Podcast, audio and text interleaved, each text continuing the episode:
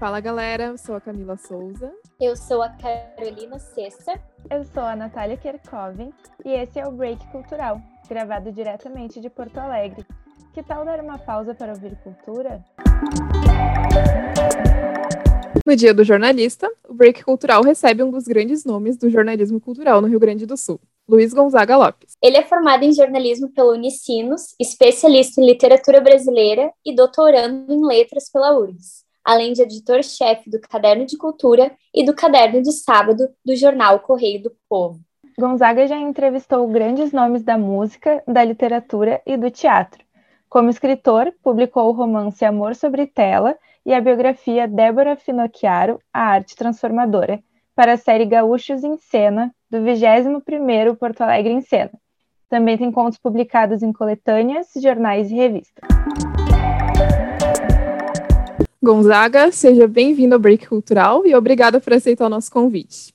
Para começar, a gente quer saber como começou a trajetória no jornalismo cultural. Olha, a trajetória no jornalismo cultural, uma, uma boa tarde, bom dia, boa tarde, boa noite, porque agora este mundo do podcasts, das gravações, ele é atemporal, né? A gente pode ver, ouvir de madrugada, de manhã, eu, eu sempre dou esse bom alguma coisa, mas foi assim, ó, o, o jornalismo como um todo, ele começou é muito com brincadeira de criança mesmo. Então eu, eu faço esse paralelo para depois falar da, da, do, do, cultural é, de uma coisa é, infantil da, da, da, da minha família, do meu pai tinha um gravador, esses gravadores que a gente carregava assim, fita cassete ainda, e ele entrevistava os meus tios e, e parentes e eu imitava ele. Daí, quando ele me largava o gravador, eu ficava fazendo imitações de narradores, de apresentadores e ficava entrevistando as pessoas. E isso também muito ligado a, na época, não essa cultura mais considerada alta cultura,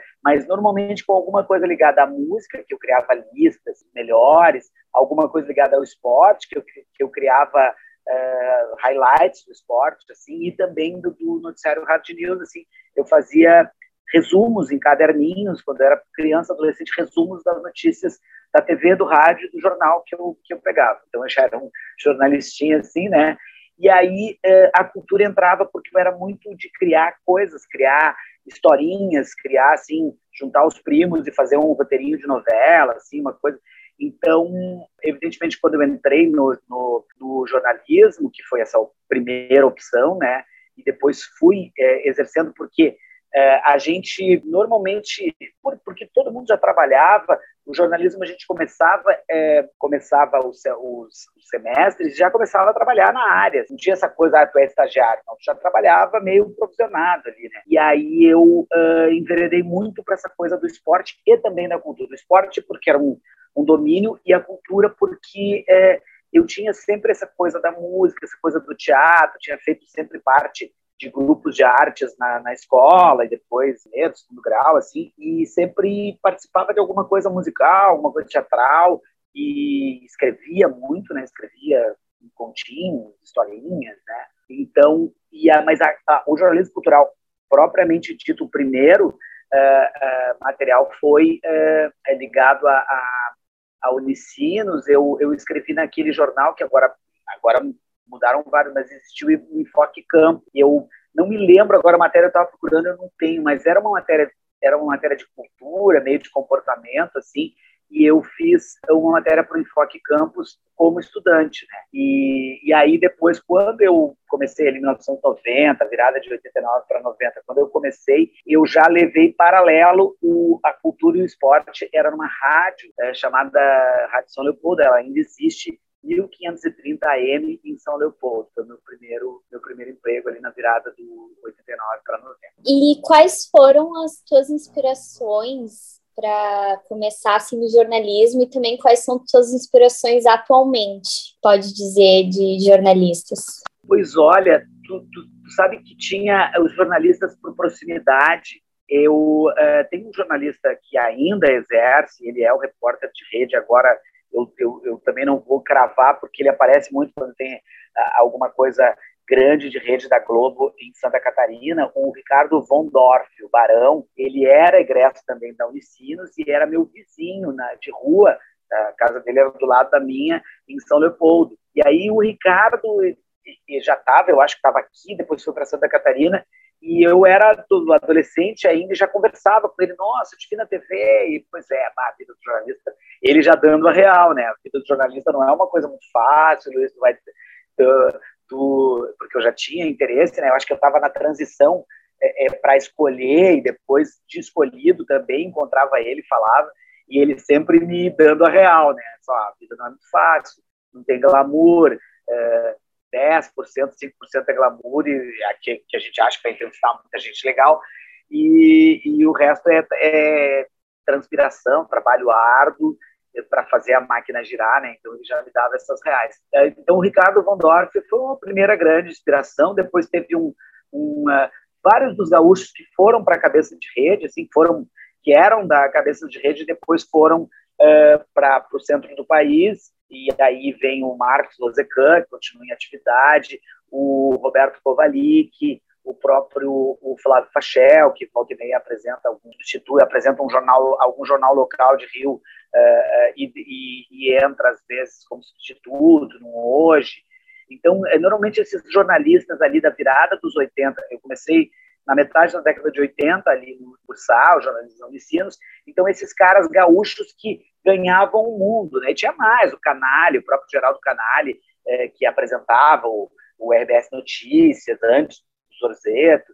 Então, eram esses, esses medalhões, esses caras que estavam aqui, mas ganhavam a rede e ganhavam a correspondência internacional. Outro, que é amigo meu até hoje, o Ricardo Azeredo, também era repórter de rede. Então, muitos desses repórteres é mais os de TV. De jornal, eu lia muito, mas me chamava a atenção exatamente essas, esses, essas coisas mais elaboradas. É, eu gostava muito do Juarez Fonseca, que é um cara que eu conheço agora, é, gostava de um projeto, foi bem na época que eu estava na faculdade, que era o Diário do Sul, foi um projeto que, que durou ali 86, 87, foi um projeto muito ambicioso, um jornal que tinha um espaço, era standard, um espaço gigante para a cultura, eram uns abnegados. Eu me lembro do meu professor, o Paulo de Tardos Record, que estava lá, mas tinha um, um monte desses caras que estão por aí, acho que o Nilson Souza estava, que continua assim, exercendo a crônica, o, o jornalismo, e, e, e, aí os cadernos de cultura era o que mais me, me, me impressionava, as inspirações eram os caras que escreviam nos cadernos de cultura da Folha, do Jornal do Brasil, que tinham ideias, então era era mais ou menos isso, a gente gostava de, eu gostava de desses caras que eram expoentes, assim, aí já já estava é, ele meio que fazia esporte e às vezes fazia de vez em quando estava no esporte, daqui a pouco em cobertura de guerra e coisa assim. O Pedro Bial, por exemplo, que agora né, é um dos maiores entrevistadores aqui do, do país. Enfim, esses, esses caras dessa geração ali, que nos 80 para os 90, é, principalmente em TV e um pouco de texto. Bom, no Correio do Povo, tu é o editor-chefe né, do Caderno de Cultura e do caderno de sábado. Quais são os principais desafios que tu enfrenta nessas funções? Pois olha, o, o, uh, o jornalismo cultural ele, ele, ele tem sofrido uh, algumas pressões porque assim, ó, a gente existe existe o conceito, né? Existe a, a, a, vamos dizer o conceito do que é o jornalismo cultural, o que, que entra, mas existe é, uma uma inclusão maior assim como todas as artes, é, elas passaram a olhar mais com amplitude para todas as esferas da sociedade, da classe social, da, da, do, do, da, das diversidades todas, é, que no, no, quando eu comecei no jornalismo não tinha esse olhar. É, se tinha um pouco os lampejos, mas não se, não se tinha.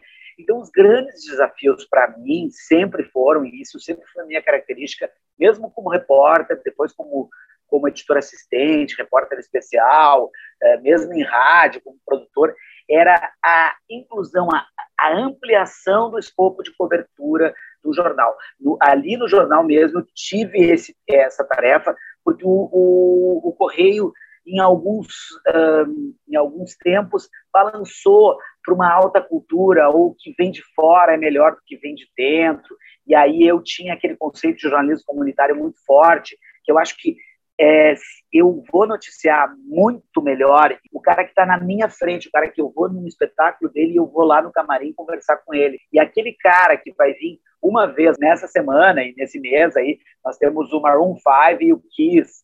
Eles vão vir uma vez, depois vem dez anos depois, ou cinco anos depois. Esses caras têm espaço em tudo quanto é lugar. Agora, o cara de uma comunidade de periferia que lançou um livro e criou o bonde ali de, de um grupo e, e comunitário, uma associação, isso é o cara que eu vou ver no outro dia, mas não precisa ser também só a periferia. O ator de teatro com 60 anos de, de, carreira, que eu vou lá entrevistar, o cara que me conta mil histórias, é o cara que eu vou olhar no olho, é o cara é, é a minha proporção de jornalismo cultural, ela vem do comunitário sempre. É o conceito que eu acho que vocês também aprendem em aula também, é, a gente sempre parte do, do, do, abrir janela e contar uma história para quem está fora, do vizinho. Tu viu que ontem a fulana perdeu o ônibus e foi assaltada lá? Essa é a notícia, né? É a notícia que tu abre a janela e conta para outra. Quer dizer, a gente faz isso, a gente pega uma coisa que já aconteceu e, e, e vai falar um, um fato, mas é um caos também, porque é uma história, ela tem, precisa ser contada, ela precisa colocar alguns tipos de palavras. No, no caso do, da cultura, muitas pessoas não acessam. E agora a gente tem esse desafio de também de jogar com as multimídias, porque uh, nós estamos aqui numa gravação de um programa que vocês têm sobre cultura e que aborda vários temas, mas é por uma por uma plataforma, uh, muitas muitas pessoas fazem pelo Instagram, muitas pessoas fazem programa programetes é, assim como o Twitter surgiu para coisas pequenas, fazem programetes em stories ou em TikToks, em coisas pequenas. Então, de entender toda essa formulação e entender o que, que entra, mas eu particularmente acho que a gente também a gente precisa ver o que é tendência e ah um assunto uh, BBB ou o tapa na cara do Smith lá é mais importante do que se o Smith deu uma tapa na cara e a gente ficou fazendo switch a semana inteira, mas Uh, Porto Alegre tem um, um evento que é um festival de rap que todos os dias faz ali no centro, numa praça. Eu posso jogar e dar espaços iguais para ambos, mas o público quer ver mais vídeo porque conhece mais. Só que, eu vou dar mais um exemplo só, porque eu adoro exemplos e metáforas e sinapses, né? É, que quando a gente uh, diz que, ah, não vamos fazer um, uma apresentação de música clássica numa vila, na Loma do Pinheiro, na Restinga, porque eles não são acostumados com música erudita. Eles não são acostumados porque não ouviram. Quando ouvirem, vão se acostumar, vão dizer que sim ou que não. Não é porque tu mora na periferia que tu tem que ouvir só rap, só funk, só samba, só... Não, isso isso independe, tu pode estar num lugar e pode, pode ouvir. Só que, claro, o mercado, as, antigamente eram as gravadoras, mas agora as plataformas e os, todos os marketings conduzem as pessoas, levam as pessoas para elas ficarem nos seus nichos. E é o contrário. Eu, eu gosto de fazer com que a notícia instigue para que a pessoa saia do seu mundo e amplie um pouco a sua visão. A gente ia te fazer justamente uma pergunta relacionada ao que tu já estava falando sobre a questão do espaço, né, da cultura popular e da cultura erudita, nos, principalmente nos jornais impressos, que a gente vê que ainda é mais é mais limitado, né, para alta cultura. Mas que bom que tu já tocou nesse assunto e acabou respondendo a nossa pergunta já. Tá. e agora a gente queria saber o que, mais te marcou até esse momento, durante esses mais de 30 anos da tua trajetória de jornalista cultural.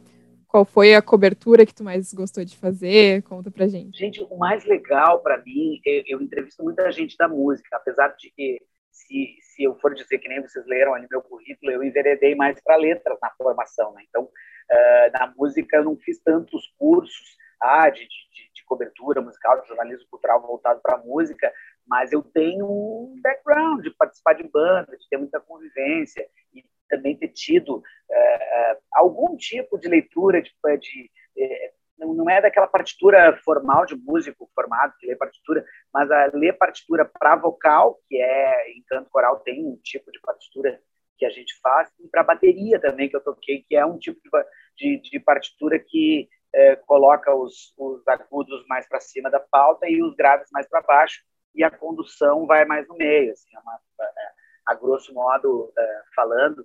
E mas os momentos que, que sempre me marcaram no jornalismo é quando tu, lá fazendo brincadeiras de jornalismo, lá na adolescência, na, na, na infância, quando de repente aquilo vira o teu dia a dia e eu vários músicos que eu entrevistei assim que eram por exemplo quando eu era adolescente eu ouvia é, o Marcelo Nova do Camisa de Vênus o Branco Melo do Titãs é, caras do 14 Bis, o Claudio Venturini, que eu entrevistei, uh, o, o Javan, uh, a Maria Bethânia, que eu ouço desde pequenininho, assim, é, e, e alguns internacionais. Eu entrevistei a João Baez, que é uma pessoa que eu ouvia falar desde o, não desde o Woodstock, porque eu não era nascido, eu nasci é, é, um pouquinho depois do Woodstock, ali na finaleira do Woodstock, mas da gente poder, e aí tu poder falar com a pessoa, só, antes de começar a entrevista, eu quero te dizer que eu era fã e que eu estava em tal e tal e tal e tal show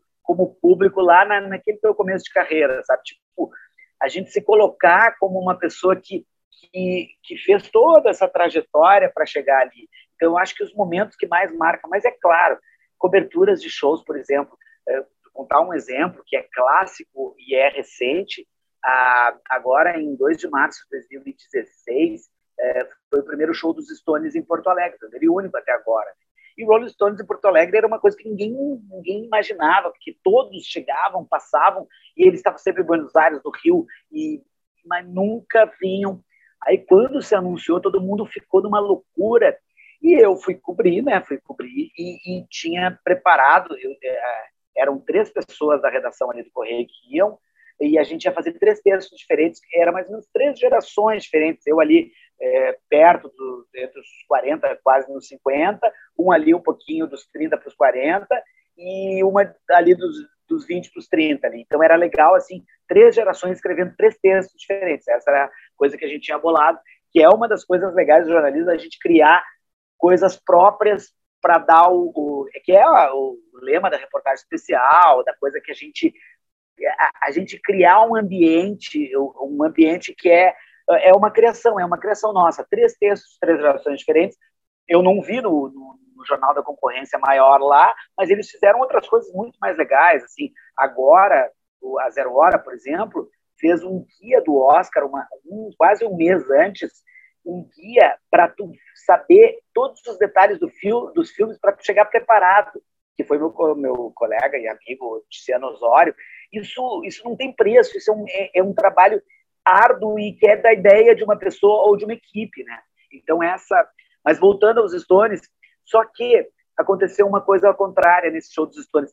O, o público que tinha pago menos estava nas arquibancadas, está mais longe, teoricamente. Só que choveu a noite toda. E aí o público que estava na pista, e alguns estavam lá dentro da área VIP, que é no, no vestiário do Inter ali, é, voltavam, mas quem estava ali estava com uma capinha, mas não podia, que nem eu, não podia anotar e não podia usar o celular para registrar, porque ia molhar, né? não tinha como, mesmo me protegendo ali.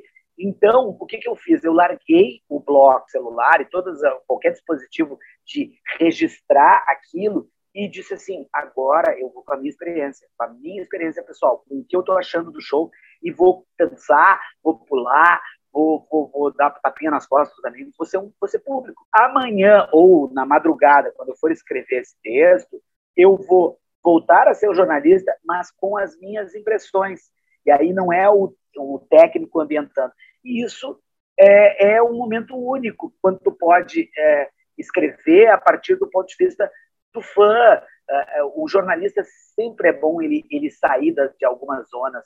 Ah, o, Gonzaga é editor-chefe de cultura do Correio do Povo. Eu sou repórter que vou para. Uh, continuo, se me pedirem ali o jornal, vai para a vila ali entrevistar uma galera sobre coisas de cultura. Vila que eu digo é porque é o mais afastado. Não, isso aí ele não faz mais. Não, eu vou se a pessoa chegar no correio num dia que eu estou no plantão ali e bah, vir entregar o meu livrinho que eu fiz artesanalmente, 10 livrinhos, eu queria que tu me entrevistasse, mas é claro, sabe, é, não tem, eu acho que o jornalista ele nunca pode se sentir é, coisa dos cargos, ah, eu sou isso, eu sou aquilo. Não, o jornalista sempre é jornalista, ele vai sempre. Quando o pessoal de outras editorias me pede para, ah, o pessoal da polícia, é, da política, do esporte, me pede para fazer uma força-tarefa para algum evento, eu sempre participo. Agora menos porque é, o o tempo de dedicação à cultura está muito maior, a gente está com muito mais produtos, mas, uh, enfim, só para dizer que o jornalista nunca, nunca, nunca dorme, nunca tem final de semana, ele está sempre com o celular ligado e, ao mesmo tempo, ele tem essa, essa característica de sempre manter o espírito repórter, mesmo que ele esteja em cargo burocrático. E já que estava falando dessa experiência presencial do show, né, que aconteceu no momento pré-pandemia, Uh, como que a pandemia impactou, então, o teu trabalho? Como que está sendo essa retomada dos shows presenciais eventos agora? Vai, é, eu, vou, eu vou falar uma coisa também que é, que é muito legal a gente ouvir quando a gente está na quando a gente está lá do outro lado, que uma vez a, a Fernanda Montenegro veio, assim, estava cheio, uma coletiva, e aí eu fiz uma pergunta, ela, muito boa essa tua pergunta, sabe? Isso estimula. Eu vou dizer que é muito boa essa tua pergunta, porque a, a, a questão do jornalista sempre pronto a criar e se reinventar não tem a ver com pandemia. O jornalista sempre está se reinventando. O jornalista, um dia tu está uh, na rádio, daqui a pouco outro dia tu está num meio multimídia, tu está uh, nas redes. Não.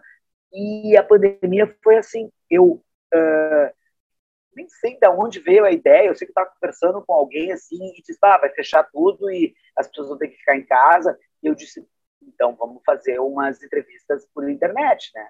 Aí eu vi a, a questão técnica, porque a gente fazia de vez em quando, quando o convidado é, ele ia só chegar na cidade é, naquele dia e não dava para entrevistar aqui, a gente fazia antes, fazia gravado às vezes por áudio, gravava com híbrida, né? Ou a gente fazia um vídeo chamada mesmo, mas nem me lembro se era Skype, eram umas coisas mais arcaicas assim. E aí quando deu isso, eu cheguei no, no Jonatas, que era o nosso diretor ali, editor eh, de multimídia, e disse: vamos fazer alguma coisa assim, porque eu acho que isso vai, isso vai dar vai dar super bem, porque eu tenho um monte de gente que eu, que eu, que eu já entrevistei, quero entrevistar, e que os caras vão ficar em casa e as pessoas que estão em casa vão querer ver.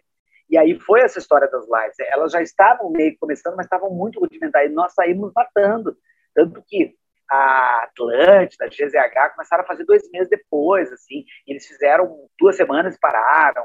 E a gente foi assim, ó, a gente começou em março de 2020 e terminou, na verdade não terminou ainda. Paramos em janeiro de 2022, agora, com umas 255 lives, assim, mais ou menos, e com 3 milhões, acima, 3 milhões e pouco de, de, views, e uma média muito alta em algumas pessoas que a gente entrevistava, ex-The Voice, ex-BBB, uh, músicos renomados, centro do país, Ivan Lee, Jorge Versilo, Isabela Taviani, é, um monte de gente, gente daqui que é super famosa lá fora, mas que tem uh, um milhão e meio de seguidores, tipo o Overdriver Du, que é de Novo Hamburgo, e que eles são maravilhosos, mas todo mundo pensa que eles são do estrangeiro, eles são de Novo Hamburgo, estão ali, né? O produtor é meu, é meu amigo de, de do, do, tempo que eu, que eu morava em São Leopoldo. Então, por que, que eu estou falando isso? Porque eu gosto muito do jornalismo do, do, do, do assim eu não paro muito para pensar. Eu crio uma coisa e depois a gente vai elaborando, vai, vai. O caderno de sábado foi assim. O caderno de sábado nós estávamos, eu eu estava lá dentro com uma campanha para trazer de volta e não conseguia. Aí quando disseram, talvez vá surgir a pergunta sobre o caderno de sábado depois, mas enfim, quando surgiu a oportunidade de um patrocinador de trazer o caderno de volta, assim, porque ele era dos anos 60, 70, eu já estava com um projeto bolado já tinha várias pesquisas que eu tinha feito sobre o caderno. E aí eu comecei a, a eu redigi um projeto para o nosso comercial, para nosso nossa direção, em questão de duas horas, assim, um projeto ali no, no, no serão do, trabalho, assim, nove da noite ali, eu estava saindo e eu disse, ah, não, vou, agora larguei para o chefe e uma semana eu já estava com tudo fechado, sabe? Tudo esquematizado para estrear. Então, se a gente sempre sabe quando ah, o jornalista experiente fala aí com, a, com o pessoal, é, não acomodem nunca, né? A questão, quando tem uma ideia, ponham em prática, mesmo que no início seja deficitária.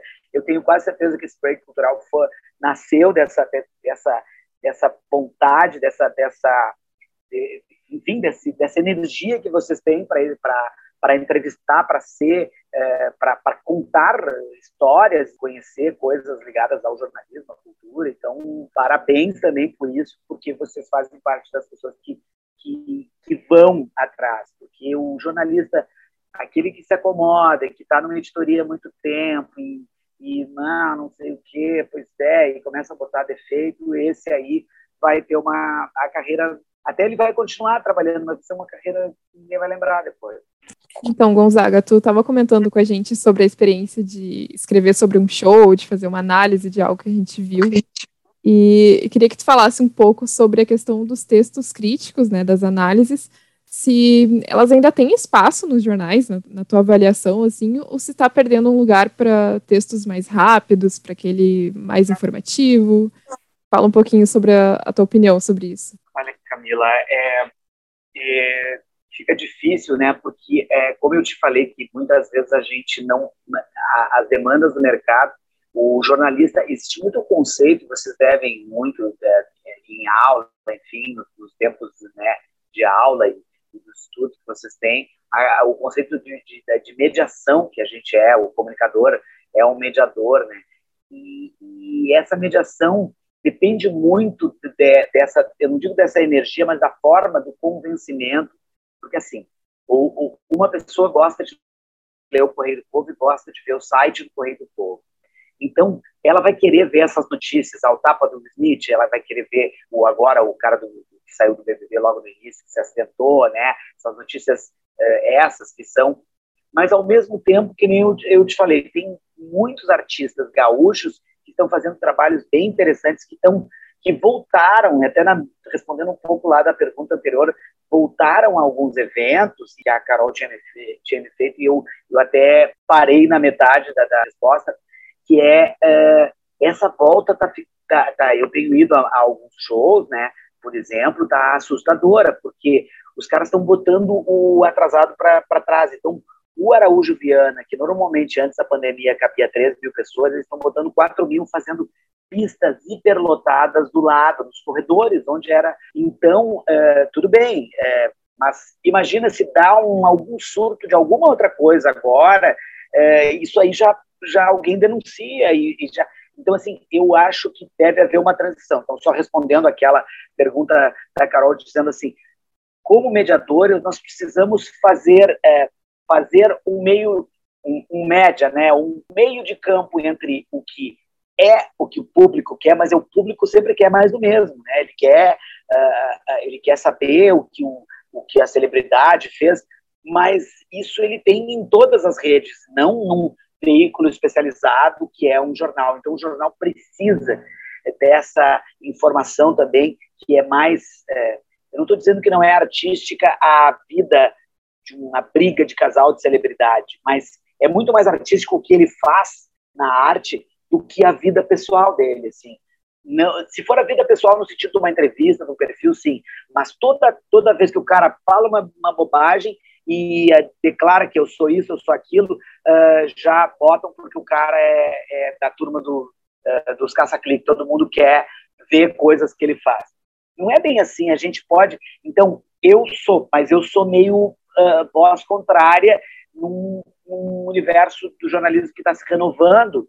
Eu ainda tenho a, a, a impressão que a gente pode dar coisas mais elaboradas para as pessoas, é, Claro, uma diagramação mais, no caso do impresso, né, uma diagramação mais arejada, ou no caso do digital, né, existe, por exemplo, um projeto chamado Matinal, que tem uma revista chamada Parêntese. Uma das coisas mais legais que eles, que eles fazem, é, que, que já tem muito assim, tu dá a minutagem da leitura. Então, tu, tu tá ali, tem artigos, aquele ali vai durar 5 minutos e 40 segundos, e aquele outro 15. Tu tem que sair daqui a 7 minutos. Tu vai ler aquele menor, mas tu vai é, então, é, que é um meio termo entre esta deixar a, as demandas populares é, avassalarem e aí tem aquela velho case que todo mundo diz assim, é, que é o case que, que se usa em faculdade de jornalismo. Caetano estacionou o carro no Leblon, vocês conhecem, né? O Caetano tem um apartamento no Leblon. Então, ele estacionar o carro no Leblon não é notícia. Mas todo mundo quer saber o que o Caetano está fazendo. Então, assim, por essa capacidade de que a Anitta, ela está em número um nas paradas, ótimo, está número dois nas paradas, ou a sua música deu, uh, já está em 500 milhões de views, ou duas músicas dela já estão... Tudo bem, isso sim. Mas, nesse meio tempo, Anitta responde uh, um palavrão para o seu empresário. A Anitta fala coisas que já que é mais do mesmo, a gente pode purificar. Então, o que, que eu estou dizendo? Que, na verdade, a, a, o, dentro desse caminho, e me disse, eu fujo da resposta também, porque, de repente, eu, eu, eu começo um, um pensamento, mas que a gente possa é, colocar a cultura, não a erudita especificamente, mas colocar a, as coisas mais elaboradas, porque o noticiário cultural é muito interessante, uh, sem, sem a pompa. A história de chamar, sensibilizar um público para uma apresentação de uma orquestra, não é dizer que o Beethoven, o Bach era o cara do cravo, que não sei o quê, que o cravo é um instrumento, que não sei o quê, mostrar. Mas talvez popularizar, olha, o cravo é um piano com um tipo de cordas, é, fazer esses paralelos, fazer essa, essa é, a analogia, é, simplificar, é, que talvez é, é, que muitas pessoas fazem isso. Eu, eu falo, por exemplo, por que, que algumas pessoas na política gostavam do Lula e não, não gostam de fulano, assim, porque o fulano falava pomposo e o Lula falava uma linguagem popular para explicar uma coisa difícil, sabe? Eu estou citando ele sem ter nenhum nenhum comprometimento de esquerda ou direita partidário, mas só para explicar que a gente pode fazer isso. Nós somos mediadores, então nós podemos eh, não não falar as gossips, as fofocas, mas fazer uma notícia boa, de alta cultura e com espaço maior, e um texto até maior, mas com retrancas, com, com arejado, com, com você sabia, o seu filho, aquelas coisas que, que, outros jornais fizeram, com uma retrancagem maior e com uma apresentação bonita que chame atenção vai falar agora de 100 anos da, da, Semana de Arte Moderna, aí tu bota um Abapuru em quebra-cabeça, sabe? O quadro da Tarsila. E, e, e, pede recorte e vai montar. Isso é uma coisa dos anos 70, 80, mas que pode funcionar agora, entende? Então, assim, usar um pouco dessa criatividade, mas mas não tirar a cultura, uma cultura e colocar a outra, sabe? É, fazer a substituição por e simples, cultura popular, é, poder entender, fazer o paralelo da, da métrica do rap com a música clássica, que é uma coisa que é possível. Tu não precisa fazer, tu não precisa ser, ser doutor em música, tu pode tem, tem teóricos que, que explicam isso, né? Então fazer esse tipo de, de híbrido de mediação que tanto se espera do jornalismo. Bom, uh, Gonzaga, foi uma aula te ouvir. E para finalizar, então, eu vou te fazer uma pergunta, mas eu já vou fugir um pouquinho do roteiro, porque essa é a primeira vez que o Break Cultural está no ar num dia do jornalista. Então, eu e a Camila já finalizamos a faculdade e a Carol está finalizando. Então, antes já vou dar parabéns para todos nós pelo nosso dia. E aí queria perguntar para ti e também para as gurias, uh, que dica que tu daria para quem gostaria de estudar jornalismo? Eu vou dar primazia para as gurias, porque eu acho que é bem importante ouvir a opinião dela. Ah, eu vou começar então. eu acho que uma coisa bem importante que eu aprendi ao longo dos, dos anos de, de faculdade é que acho que isso em todas as profissões, mas principalmente no jornalismo, uh, sair da zona de conforto. Porque às vezes a gente já entra gostando muito de uma área, gostando muito do esporte, uh, da cultura, ou quer ir para televisão, quer ir para rádio, e acaba não se permitindo experimentar outras coisas.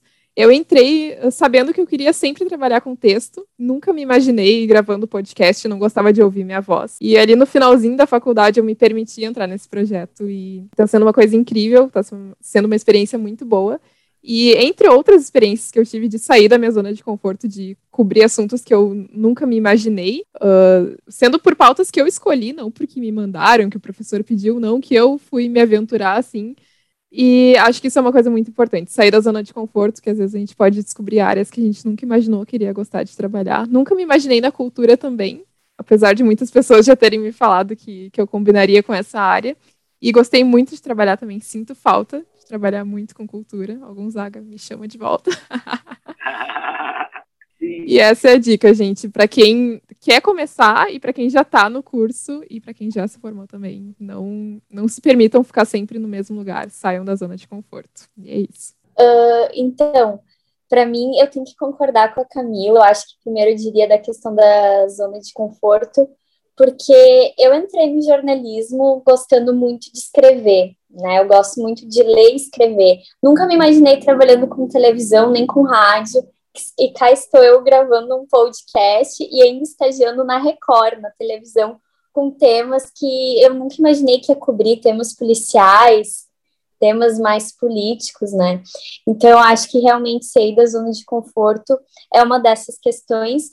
E também eu acho que é nunca perder esse olhar de curiosidade, sabe? Sempre estar tá com o ouvido aberto, sempre estar tá atento, porque sempre pode surgir uma pauta em qualquer lugar, então ser uma pessoa que para para ouvir os outros, que gosta de ler, pesquisar novos assuntos, uma pessoa curiosa, eu acho que é bom sempre se manter curioso com o mundo, é uma dica que eu daria também. Bom, seria eu, mas como no, é, programas jornalísticos que entrevistam jornalistas, uh, o feitiço pode virar contra o feiticeiro. Então, eu vou passar a primazia também para a Natália, que fez a pergunta, e eu vou ser por último. Não que eu, ah, eu vou fechar, assim, mas eu acho bem legal que a Natália fale é, a resposta à própria pergunta dela. Bom, uh, concordo muito com o que as gurias falaram. Uh, seriam coisas que eu colocaria no meu top 3, com certeza. Uh, essa questão que a Carol falou sobre a curiosidade sempre foi uma coisa que, que eu falei assim quando eu escolhi o jornalismo. Eu sempre gostei muito de ouvir as pessoas. Então eu acho que essa questão da curiosidade, do, de tu estar aberto a ouvir uh, pessoas que às vezes a gente passa, passa batido pela história de alguém que pode ter algo muito legal para contribuir para a gente. Mas eu vou ser muito clichê e vou falar sobre a paixão pela profissão. Eu lembro que quando eu estava no segundo semestre da faculdade, eu tinha um amigo que era dos escoteiros que começou a faculdade e estava no primeiro semestre e ele desistiu da faculdade porque ele achava que estava sendo muito teórico e não estava tendo a parte prática. Eu, como nunca me imaginei fazendo outra coisa além do jornalismo, fiquei muito chocada com aquilo porque eu acho que é uma coisa normal quando tu entra numa faculdade, por mais uh, prática que aquela faculdade seja, tu passar pelo momento de teoria para entender para conseguir chegar na parte prática. Então, foi uma coisa que para mim me chocou muito. Então, acho que o que eu diria é isso, assim, aquele, aquele clichê que sempre falam de, ai, trabalhe com o que você ama e você nunca estará trabalhando demais. Eu acho que eu vou usar esse clichê de que a, mal que tu faz. O que a Camila falou sobre sair da zona de conforto. Quando eu entrei na faculdade, eu queria ser jornalista esportiva. Hoje eu já não me imagino mais falando sobre esporte. Então, justamente essa paixão pela profissão faz a gente perceber outras, outros olhares que a gente poderia ter dentro daquele lugar, né? Então, a gente sai de um gosto só de escrever para um estou gravando um podcast e um ah, eu queria ser jornalista investigativa e agora quero ser jornalista cultural. Então, eu acho, fui bem no clichê do amor pela profissão, porque eu acho que, que isso importa muito. Uh, agora vocês falaram tudo e eu estava pensando, eu adoro ficar fazendo sinapses das coisas, né? Uh, o clichê, tu falaste, Natália, mas não, eu, o clichê não é ruim na vida. E no jornalismo ele até é uma, uma possibilidade, é, quando a gente fala em clichê na, na parte impressa, é a, as rodagens que a gente pode fazer. É, a gente fecha o primeiro clichê, depois fecha o segundo, o terceiro, conforme os jornais, né?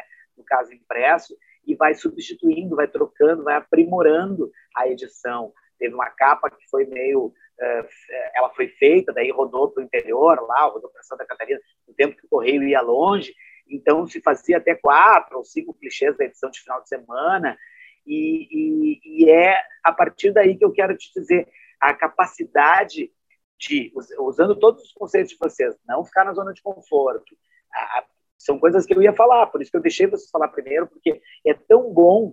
É, vocês estão me entrevistando, mas vocês já têm os conceitos e as dicas que eu daria. Então é muito bom. Prova a maturidade que vocês têm já no início da profissão. Isso é muito importante. Talvez nós, jornalistas, quando começamos lá, não tínhamos muito esse conceito, essa capacidade de dar entrevista porque o jornalista também, naquela época, o de texto, no impresso, eu comecei em rádio, então eu já era mais desenvolto. Mas o cara de texto não falava. Quando começaram os caras de texto a aparecer, ali aquele projeto da TV Com, é, que os caras apareciam, saíam do jornal e começavam a falar, era um desastre. Os caras, daqui a pouco aparecia um Carlos Wagner com aqueles problemas de, de voz que ele tinha para falar, assim, e ficava horrível, mas eles foram se corrigindo porque é isso. Então, a capacidade de ser apaixonado, de não ficar na zona de conforto e de, e, e, enfim, de ter esse sonho também, essa coisa que a Carol também estava dizendo, assim, de, de não se imaginar, mas ir mais adiante, capacidade de se aprimorar, de se aprofundar, de não só gostar, mas de estar atento a tudo, a tudo que é, é, é, é o interesse por tudo. Jornalista de cultura não precisa ser necessariamente, eu quero saber uh, alguma coisa ligada a, a ao esporte, ou uma situação policial, ou quando dá uma grande tragédia, por que que foi, por que que... Eu, eu gosto muito, acho que uma grande coisa que aconteceu no Hard News brasileiro foi, a, foi exatamente no mês da pandemia que eles começaram, foi o projeto da CNN Brasil, por exemplo, porque trouxe um tipo de jornalismo hard que fez a Globo News, a Band News, a Record News se aprimorarem. Eles estavam num nível de hard news. Quando o CNN entrou, eles foram para outro nível. Então, assim, a, a capacidade de é, não se acomodar, de não ficar na zona de conforto e de se aprimorar a cada dia e de se permitir se aprimorar e gostar cada vez mais e não ter aquela coisa assim, eu falei para vocês, eu acho que não sei se agora era no bastidor ou já era na gravação, essa não, eu acho que já era na grava, na, no programa mesmo, break, que era a, alguns jornalistas uh, antigos lá nos anos 80 quando eu comecei me, me desincentivando, porque assim, ó, tu tá vendo só o glamour da coisa. Mas vocês já viram que não é essa glamour e continuam é, é, querendo exatamente ter esse prazer e essa alegria dentro das imensas dificuldades e questões até salariais que não são muito altas, né? Então, é, a dica simples e única, assim, dentro de tudo que vocês falaram, é isso, a capacidade de se aprimorar, de se reinventar e de gostar cada vez mais do que faz. Eu acho que essa é a dica para quem realmente gosta. Quem está ali pelo, pelo glamour, assim, por favor, desista antes que seja tarde. Ah, então é isso, Gonzaga. Muito obrigada por nos receber. Muito obrigada aqui por estar tá tirando as nossas dúvidas, por estar tá nos ensinando tanto. E por hoje é isso. Em 15 dias a gente se encontra de novo.